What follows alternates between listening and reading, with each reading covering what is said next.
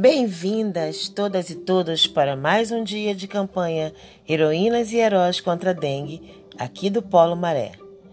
Nosso assunto de hoje: os vírus causadores de doenças dengue, zika e chikungunya, quando somos picados pela fêmea do mosquito Aedes aegypti.